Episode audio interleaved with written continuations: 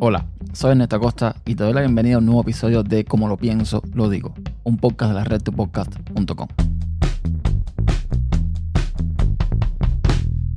La mayoría de los cubanos tienen un objetivo común. No importa si tú crees que eres de izquierda, si eres de derechas, si eres, no sé, centrista o simplemente no eres nada. La mayoría de los cubanos que conozco tienen un objetivo común. Y es ver en algún momento una Cuba libre y democrática realmente. El problema es que estoy viendo últimamente en redes sociales, sobre todo, un enfrentamiento campal entre ambas posiciones, porque aunque los de un lado o los de otro quieren al parecer lo mismo, el método para lograr eso difiere muchísimo. Aunque yo en lo particular no me posiciono en un lado político. Primero porque la política nunca me ha interesado. Segundo porque yo creo que como yo nací en un momento donde lo que es política como tal en Cuba nunca se ha hecho, porque donde hay un solo partido político no se puede hacer política, yo decidí desconectar ese blog y centrarme en otras cosas, en mi burbuja de tecnología y esas cosas. Pero, desgraciadamente, o por suerte, yo vivo en un país donde la política se respira en el día a día.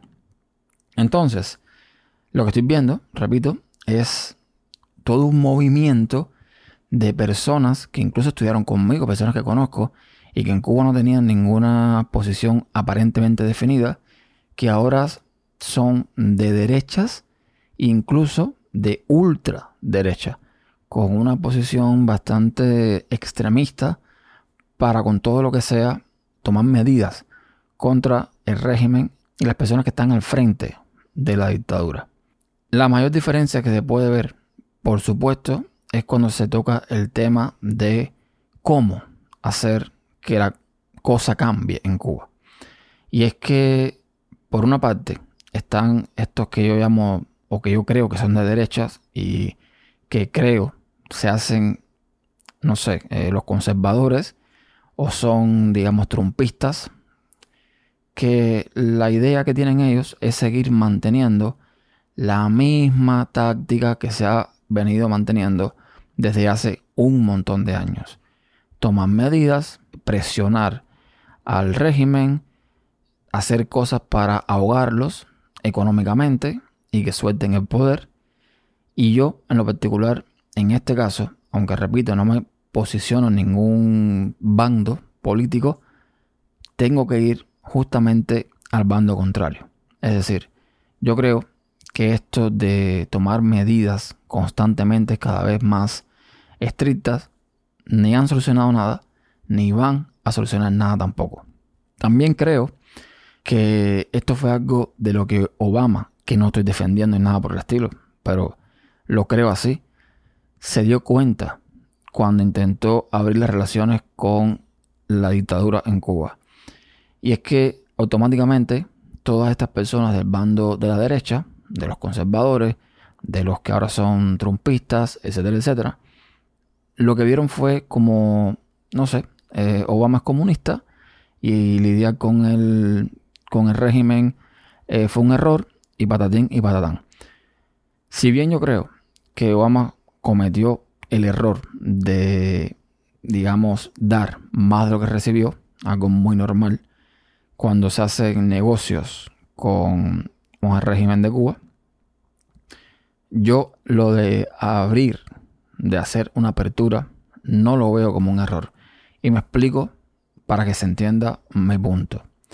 Voy a usar una analogía muy simple. Voy a poner el ejemplo del helado. Digamos que tú eres una persona que ha tomado alguna vez helado de fresa. Pero yo vengo y te digo, mira, Ayer probé un helado de fresa con chocolate que tenía un almíbar de almendra, que tenía sabores exóticos, que es lo mejor del mundo.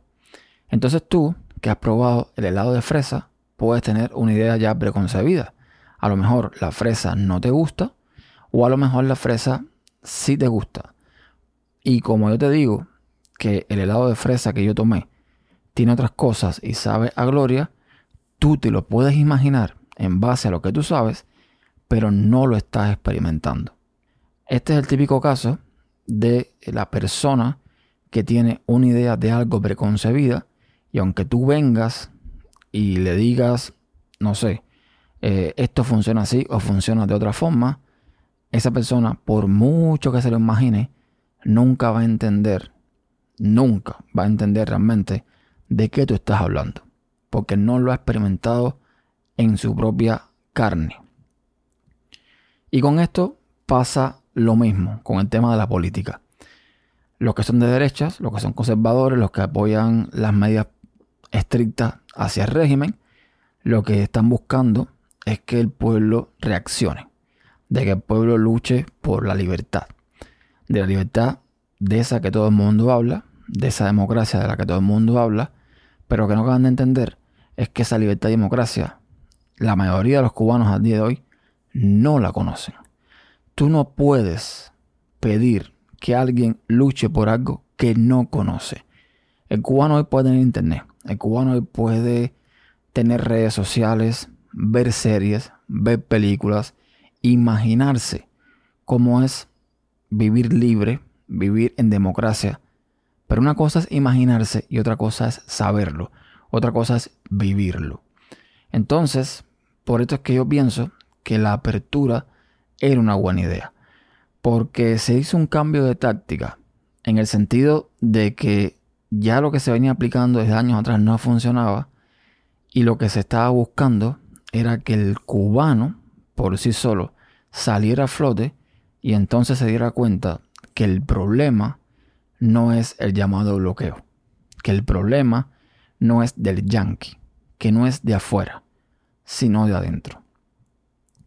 De la única forma que tú le puedes mostrar a un cubano que viva en Cuba, que nunca ha salido de la isla, que no sabe que hay otro mundo, que hay otra cosa, que hay otras experiencias. De la única forma que tú a esa persona le puedes abrir los ojos, si es que no los tiene abiertos ya, es mostrándole, dándole la oportunidad de que ellos prueben en carne propia ese helado de fresa con chocolates, amibas de almendra y sabores exóticos. Mientras tanto, no lo va a entender, no va a saber de lo que estás hablando, por mucho que se lo imagine.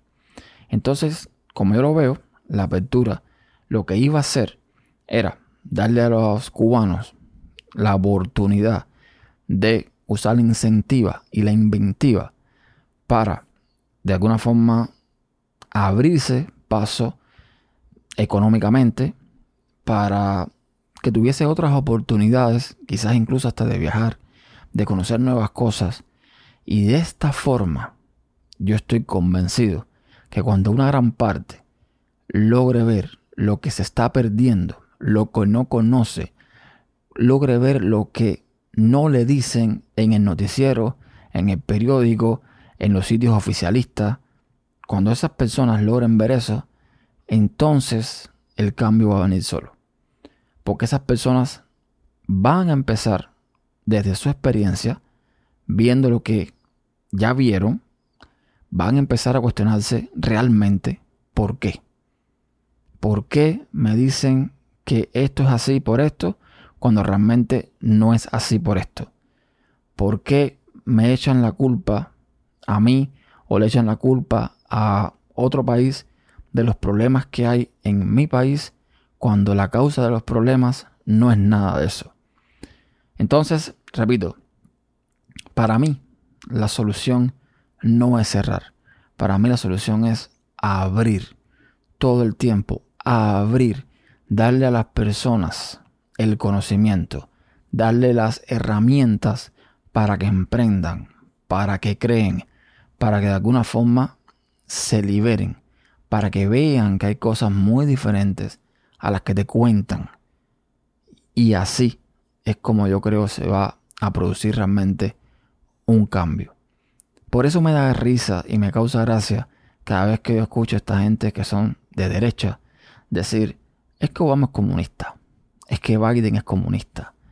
Señores, en Estados Unidos no ha habido ni habrá ningún presidente comunista. Por favor, usen un poquito la cabeza. Yo creo, repito, y sigo insistiendo en que no estoy defendiendo a nadie, por mucho que no me guste Trump, eso lo sabe un montón de gente, pero yo creo que Obama se dio cuenta de que esta guerra de medidas, de sanciones, de a ver cómo apretamos por aquí y por allá, no iba a funcionar nunca más. Porque al final, los que viven en Cuba y los que salieron recientemente, o los que de alguna forma vieron todo el proceso de, digamos, entre comillas, revolución, sabrán que por muchas medidas que tú tomes, siempre, siempre los que están en el poder van a buscar la forma de vivir bien, de salir adelante, de seguir haciendo lo que están haciendo, de perpetuarse ahí y no creo que vayan a dejar eso nunca en la vida. Lo más lindo de toda esta historia es que ellos precisamente siempre han buscado mantener a la gente desinformada, mantener a la gente apartada de lo bueno de la vida, de las cosas que hay más allá de lo que te cuentan, cosas de las que disfrutan ellos y disfrutan sus familiares. Y el cubano a pie no disfruta. Entonces, eh, aunque algunos piensen que yo soy de izquierdas o que soy, no sé, comunista o socialista, porque ahora todo al que no le guste Trump o todo al que, no sé, no, no, esté de acuerdo con, con, la forma en que se hacen las cosas para con Cuba, ya es comunista y ya es socialista, pues esa es mi opinión. Aunque piensen que yo estoy del lado contrario. No, no, no. Yo estoy del mismo lado que ustedes. Yo quiero lo mismo que ustedes. Lo que pasa es que ustedes están buscando, y me refiero a ustedes a los de derecha, están buscando que el cambio se haga a base de un sacrificio que ninguno de ustedes va a hacer. Porque si la presión que se está ejerciendo al final conlleva que la gente en Cuba, tus familiares, mis familiares, sean los que salgan a la calle a, combatir, a luchar, a lo que sea, y sean los que pongan los muertos y no nosotros, pues yo realmente no quiero ese cambio. Yo realmente no lo quiero así. Es muy rico estar del lado de acá y decirle a la gente allá lo que tienen que hacer. Es muy rico desde aquí empujar para que de resuelva el problema. Para que entonces después venga otra ola o alguien similar a estar proponiendo un partido, un nuevo partido que básicamente lo que te está diciendo es que cuando se resuelva el problema en Cuba, van a ir para allá todos ellos con sus banderitas, gritando viva Cuba libre, y con su dinero apropiarse de las cosas que ellos no lucharon o no ayudaron a recuperar. No sé si ustedes lo vieron, pero yo lo leí. Y básicamente el nuevo partido, este que quieren crear, que ni me acuerdo el nombre, básicamente lo que está diciendo es, nosotros, que estamos aquí, que tenemos dinero, cuando el tema en Cuba se resuelva, vamos a para allá para hacernos dueños de Cuba. Nosotros, los que tenemos dinero. Porque todo se va a subastar y todo se va a, entre comillas, repartir entre el que tenga dinero y no entre el que no tenga. Porque así es como está puesto. Subasta por aquí, subasta por allá. No, así no. Si los que están en Cuba, adentro, son los que resuelven el problema, son los que tienen que decidir qué hacer con eso que se han ganado. No uno que está aquí gritando 40 cosas en YouTube o gritando 40 cosas en redes sociales, desde aquí, desde su comodidad, pidiendo sacrificio, tomando Coca-Cola y McDonald's. No, yo no lo veo de esa forma. Y lo siento, repito, ni soy comunista, ni soy socialista, ni soy de izquierdas, ni de derechas, ni nada de eso. Simplemente soy un cubano más que ve las cosas de una forma diferente. Y eso es todo. Pueden encontrar todos los episodios en tupodcast.com barra como pienso digo y todos los métodos de contacto lo tienen en tupodcast.com barra contacto. Hasta la próxima.